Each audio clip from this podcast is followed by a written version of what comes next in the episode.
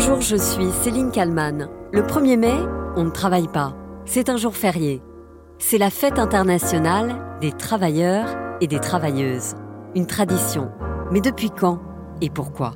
Je vous l'explique aujourd'hui dans le titre à la une.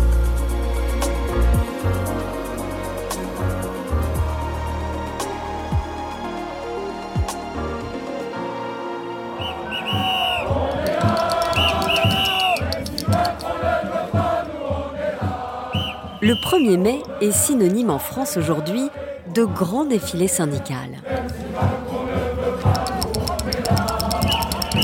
Déjà, en 1947, le défilé parisien traverse la capitale. 1er mai. Comme d'habitude, Paris a célébré par le traditionnel cortège la fête du travail, mais pour la première fois, l'itinéraire a été changé. C'est de la République à la Concorde que les syndicats ont cette fois défilé. Depuis 1890, première fête du travail, que de chemin parcouru. Entré dans les mœurs, le 1er mai, la guerre jour de bataille, est aujourd'hui la fête calme des travailleurs. Une fête calme déclare ce journaliste Pas franchement. D'ailleurs, avant d'être une fête, c'est plutôt un combat. Et ce n'est pas en France qu'est née cette journée spéciale, mais aux États-Unis.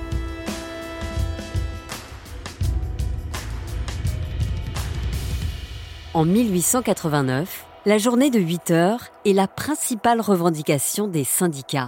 À travers le monde, des pétitions sont déposées, les ouvriers encouragés à cesser le travail. Les syndicats choisissent la date symbolique du 1er mai pour en faire une journée de mobilisation.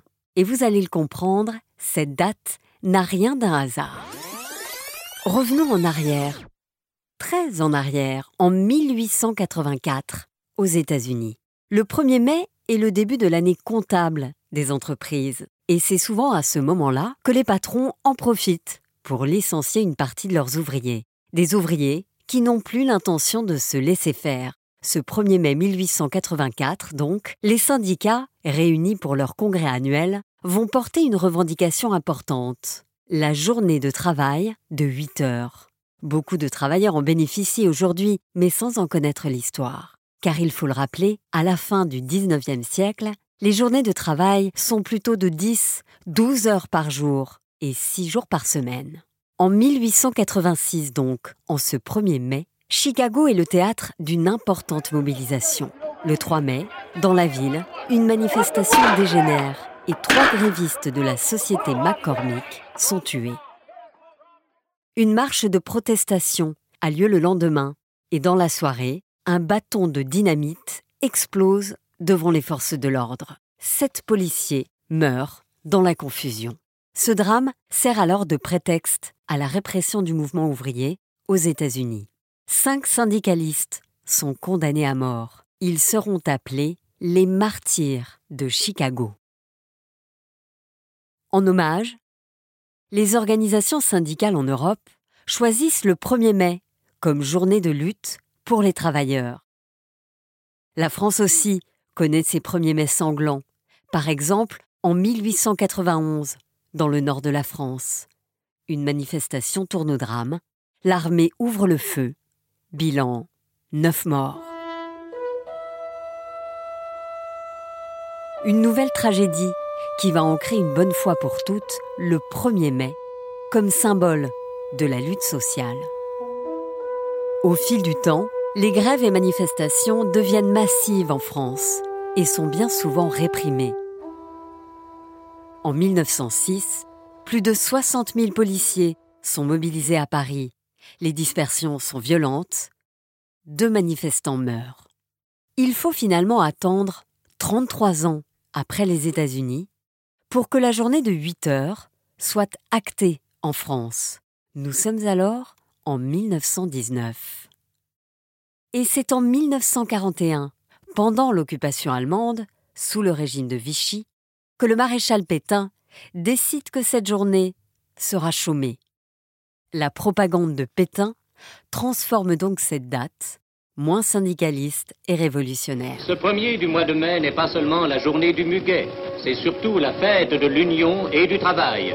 Dès le matin, 50 000 enfants des écoles ont vendu aux Parisiens plus de 3 millions d'insignes au profit du Secours national en traide du maréchal. C'est également aujourd'hui la fête des jeunes. Le 1er mai devient donc la fête du vrai travail et de la concorde sociale. Un jour chômé, non payé, au service des valeurs de l'État. C'est aussi la Saint-Philippe. Pétain veut réduire la symbolique ouvrière de cette journée. Après la guerre, en 1946, le 1er mai est fêté, même à Berlin. À Berlin, des foules immenses ont également célébré la fête des travailleurs. Comme dans le monde entier, dont les peuples divers se retrouvent unis dans une même espérance, les foules allemandes ont clamé leur foi dans une vie d'où seront exclues les contraintes fascistes et les tyrannies sanglantes. Les manifestations sont massives et ce jour de mai devient un jour chômé, payé, férié. Encore aujourd'hui, la tradition se répand dans le monde entier, par exemple en Argentine, en 1948. Dans le monde entier, la fête du travail, passée maintenant à l'état de tradition, a eu des manifestations spectaculaires. Au milieu de la foule argentine, le général Perón et Madame Evita Perón ont célébré à Buenos Aires la date qui commémore la lutte des travailleurs pour une meilleure vie et les améliorations spéciales qu'elle a amenées. On sait que le régime du général Perón a apporté aux travailleurs des aménagements jusqu'alors inconnus en Argentine. On garde le symbole du muguet, qui pousse plus facilement que les églantines. Cette petite fleur rouge, choisie au départ comme symbole pour rappeler le sang des ouvriers, tués en 1891. En 1968, le 1er mai inaugure un mois de grève et de manifestations. Et les revendications sont nombreuses, selon Léo Mauvais, dirigeant de la CGT à l'époque. Cela fait 14 années que la manifestation du 1er mai à Paris n'était pas autorisée. Et nous nous félicitons que maintenant nous puissions reprendre la rue le jour du 1er mai. Et en 1968, un brin de muguet, ça coûte combien? Le 1er mai est aussi récupéré par le Front National. À partir de 1988, le parti d'extrême droite organise un défilé parisien de la place de la Pyramide à la Concorde. La famille Le Pen dépose traditionnellement une gerbe au pied de la statue de Jeanne d'Arc. En 2002, Jean-Marie Le Pen arrive au second tour de la présidentielle. Et le 1er mai se déroule pendant la période particulière de l'entre-deux-tours. Côté bain de foule, Jean-Marie Le Pen est servi. Le cortège du Front National traverse Paris. Tout y est pour faire un peu monter la pression entre 8 et 10 000 manifestants. C'est deux fois plus que l'an dernier. Et dans le cortège syndical, J'ai toujours su qu'il y avait deux France. la voix de Christiane Taubira s'élève contre l'extrême droite. Parce que mon histoire m'a conduite à découvrir la France écologiste, mais également la France généreuse. Je savais qu'elle était là, je suis ravie de la voir si nombreuse. En 2018, autre polémique cette fois. Alexandre Benalla, alors conseiller de l'Élysée, est vu portant un brassard de police en train de frapper deux manifestants. Il n'était censé être qu'un observateur. Mais au milieu des CRS, le 1er mai dernier, casque sur la tête, Alexandre Benalla, l'un des collaborateurs du président de la République, se montre particulièrement actif. On le voit frapper un homme, place de la Contrescarpe à Paris. Une scène d'une grande violence. En 2020, écoutez ce 1er mai confiné sur les balcons de Montreuil, en région parisienne. Sans cortège, mais avec des pancartes et des casseroles. 1er mai confiné, mais pas muet, pour ces militants d'extrême gauche. Le message est d'actualité. C'est les travailleurs qui payent le plus cher cette, cette crise sanitaire. Bon, regardez, regardez le nombre de morts dans le 93 par rapport aux, aux autres régions. La journée de 8 heures en 1889, contre l'extrême droite en 2002, contre la loi travail en 2016. Cette année 2023 marque évidemment la protestation contre la réforme des retraites, même si le texte a été promulgué.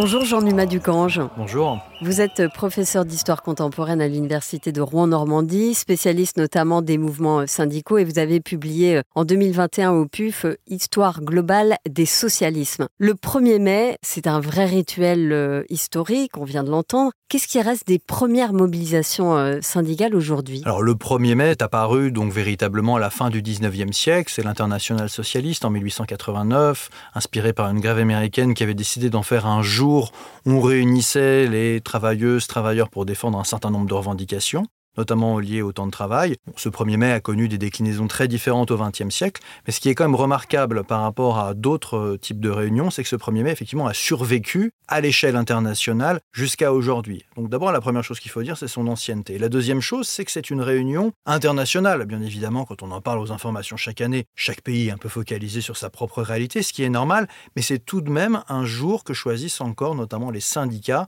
de toute l'Europe, voire dans le monde entier, pour se réunir, réunir leurs adhérents, leurs sympathisants, au nom d'un certain nombre de revendications. C'est un rituel qui a lieu tous les ans quoi qu'il arrive, si je puis dire. Et puis, selon l'actualité, selon le pays, ce 1er mai peut prendre une envergure euh, particulière. Et là, il est clair qu'en France, aujourd'hui, ce 1er mai aura une envergure particulière parce que les syndicats ont appelé, entre guillemets, à continuer la mobilisation c'est ça, c'est un 1er mai qui arrive euh, après euh, la forte mobilisation euh, des retraites, une loi qui est finalement passée et les syndicats ont prévenu, on continue. Oui, on continue et c'est une manière pour eux de tester autour d'un jour symbolique si leurs adhérents, leurs sympathisants et plus globalement les Françaises, Français qui partagent les revendications syndicales vont venir ce jour-là parce que c'est un jour férié qui est assez facile pour la mobilisation, vous pouvez venir en famille, beaucoup de gens ne travaillent pas ce jour-là. Donc c'est une manière pour eux peut-être de tester aussi leur capacité de mobilisation après la promulgation de cette loi et de voir si justement à la suite ils vont prendre d'autres initiatives d'ici l'été ou bien s'ils attendent un peu pour par exemple préparer une grosse journée pour la rentrée sociale de septembre. Il est clair qu'il y a une dimension stratégique là particulière qui change des premiers mai, je puis dire classiques, où on défend des revendications sur le travail, sur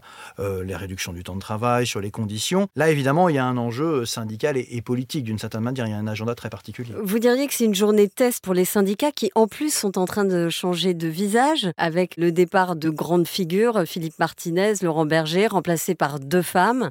Oui, tout à fait. En plus, c'est assez exceptionnel que dans une mobilisation particulière, donc avec euh, quand même une forte mobilisation de millions de personnes pendant des semaines, ça intervienne au milieu du congrès de la Confédération générale du travail, qui a vu donc un changement de dirigeant, et que par ailleurs, effectivement, le principal dirigeant de la CFDT, Laurent Berger, cède sa place aussi à une femme, et c'est exceptionnel. Je crois qu'il n'y a jamais eu dans l'histoire du syndicalisme deux femmes à la tête de deux grandes confédérations. Enfin, pour la CGT, c'est sûr, parce qu'il n'y en avait jamais eu. Il y en avait eu à la CFDT. Euh, euh, Nicole Nota tout à fait. Donc euh, là, on est dans une configuration effectivement très particulière qui montre aussi peut-être une euh, forme de rajeunissement, une émergence plus forte du féminisme dans les organisations syndicales. Bon, tout ça reste à confirmer, mais il est clair que là, on est dans une configuration assez nouvelle, plutôt inattendue par rapport à il y a quelques mois. Sophie Binet de la Confédération Générale du Travail n'était pas du tout attendue. Elle était dans les instances depuis quelques temps, mais est apparue comme une figure euh, de médiation entre différentes sensibilités. Et pour elle, évidemment, c'est l'occasion aussi de tester sa capacité à mobiliser à l'occasion du 1er mai. D'ailleurs, Sophie Binet qui a déclaré qu'il y aurait des syndicats étrangers dans le cortège en France. Oui, alors là, c'est reprendre justement euh, l'origine un peu du 1er mai, la grande tradition qui était d'envoyer des délégations étrangères, non pas tous les syndicats, ça serait impossible bien sûr, mais des délégations étrangères dans différents pays pour montrer la solidarité internationale entre les travailleurs. Ça existe depuis la fin du 19e siècle. Bon, là, on envoyait vraiment très peu de monde parce que les moyens de circulation étaient beaucoup plus difficiles. Mais c'est une tradition qui a toujours existé. Souvent, d'ailleurs, chaque année, on n'en parle pas nécessairement, ça a lieu. Mais là, effectivement, on va un peu mettre l'accent là-dessus, d'autant que la France est apparue dans la presse étrangère comme, entre guillemets, euh, le pays euh, très animé par des grèves, par des mobilisations. Alors, une partie de la presse étrangère, ça lui permet de critiquer les, particularités françaises, mais une autre partie, plutôt la gauche syndicale et politique, allemande, euh, italienne, espagnole, britannique. C'est pour eux, en quelque sorte, un modèle. Enfin,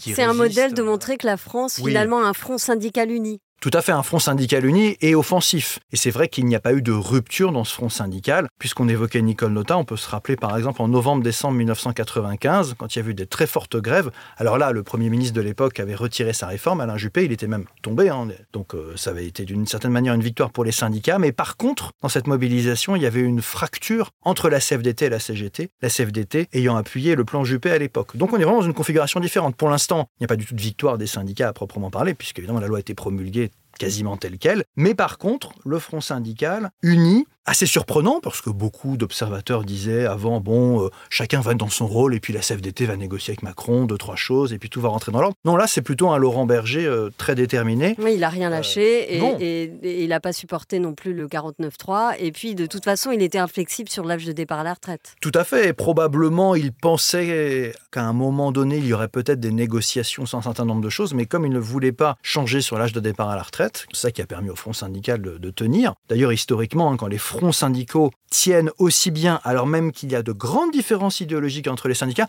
c'est qu'il y a une ou deux choses très clairement identifiées qui permettent aux gens qui ne sont pas forcément si proches que ça des syndicats de se dire ah oui, au moins là-dessus on est d'accord on ne veut pas du report de l'âge légal de départ à la retraite. C'était clair pour tout le monde. Je crois qu'une des raisons du succès de la mobilisation syndicale, notamment dans les petites et moyennes villes, on a beaucoup parlé de ça, parce que c'est le meilleur test, hein, plutôt que les très grandes métropoles, c'est de se rendre compte qu'effectivement, autour de cette revendication-là, de base, entre guillemets, tout le monde a été d'accord jusqu'au bout, en réalité, jusqu'à la promulgation de la loi. Et peut-être aussi parce que les travailleurs euh, qui ont peut-être aussi perdu quelque part des repères avec le Covid, on fait plus de télétravail, on est moins finalement avec ses collègues, et ces syndicats syndicats, bah, ils ont senti qu'ils étaient peut-être protégés par ces syndicats? Oui, alors ce qui est vrai, ce qui est surprenant dans cette séquence, c'est que on parle depuis longtemps de crise du syndicalisme, à juste titre. Hein. les effectifs syndicaux se sont effondrés dans les années 1980 et ils ont toujours eu du mal à reconquérir des adhérents, quelles que soient les confédérations syndicales. Mais là, on a vu quand même un élan de sympathie assez fort d'une majorité de Français autour des revendications syndicales. Ça n'arrive pas si souvent, parce qu'on dit souvent les syndicats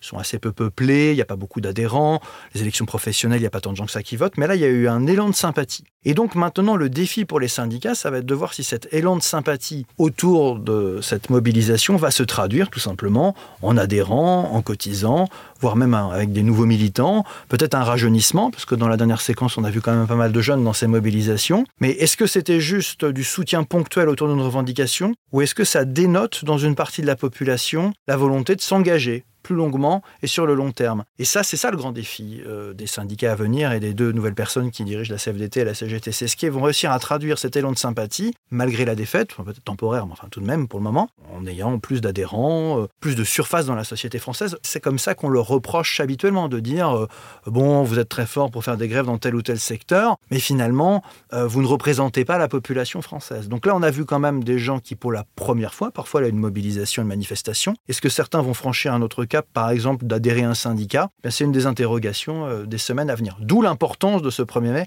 et de la rentrée sociale ensuite, de montrer, entre guillemets, qu'au-delà de cette mobilisation, les syndicats servent aussi à autre chose, hein, pour aller plus loin. Je vais poser une question un petit peu bête. Est-ce que lors d'une manifestation comme le 1er mai, les syndicats vont chercher les adhérents? Ça dépend des délégués syndicaux, des responsables syndicaux qui sont sur place, mais oui, euh, dans les manifestations, euh, on met des tracts qui sont distribués, euh, parfois des échanges qui se créent entre les individus, et on propose parfois d'adhérer au syndicat. C'est vrai que c'était des choses qui étaient faites plus timidement ces dernières années, parce que les gens ont eu plus de mal à s'engager, puis on parle beaucoup de la crise de l'inflation, etc. Donc il y a aussi un coût hein, quand vous adhérez à un syndicat. Oui, il faut payer. Il faut hein. payer, bien sûr, pour honnêtement, même une somme symbolique, mais tout de même, ça peut être quelques euros, mais c'est quelque chose d'important. Donc est-ce que là, il va y avoir un engouement pour ça? Moi, je pense qu'effectivement, en tout cas, les syndicats ont envoyé le signal qu'ils pouvaient être utiles à la société française, que vous soyez d'accord avec eux ou pas. Et d'une certaine manière, pour eux, c'est déjà une petite victoire, quand bien même, évidemment, l'essentiel n'a pas été gagné dans, cette bataille. Donc là, probablement, des échanges sont en train, à l'heure où nous nous parlons, se, se créer entre des individus qui peuvent peut-être franchir le pas et aller vers une organisation syndicale, chose qui ne se serait pas passée il y a encore six mois. Merci beaucoup, Jean Dumas Ducange, d'avoir répondu à mes questions pour le titre à la une. Cet épisode a été écrit et réalisé avec Sophie Perwaguet. Merci à vous de l'avoir écouté. N'hésitez pas à le partager et à le commenter sur les plateformes de podcast. Vous pouvez aussi nous mettre 5 étoiles, ça nous fera plaisir. À très vite pour un nouveau titre à la une.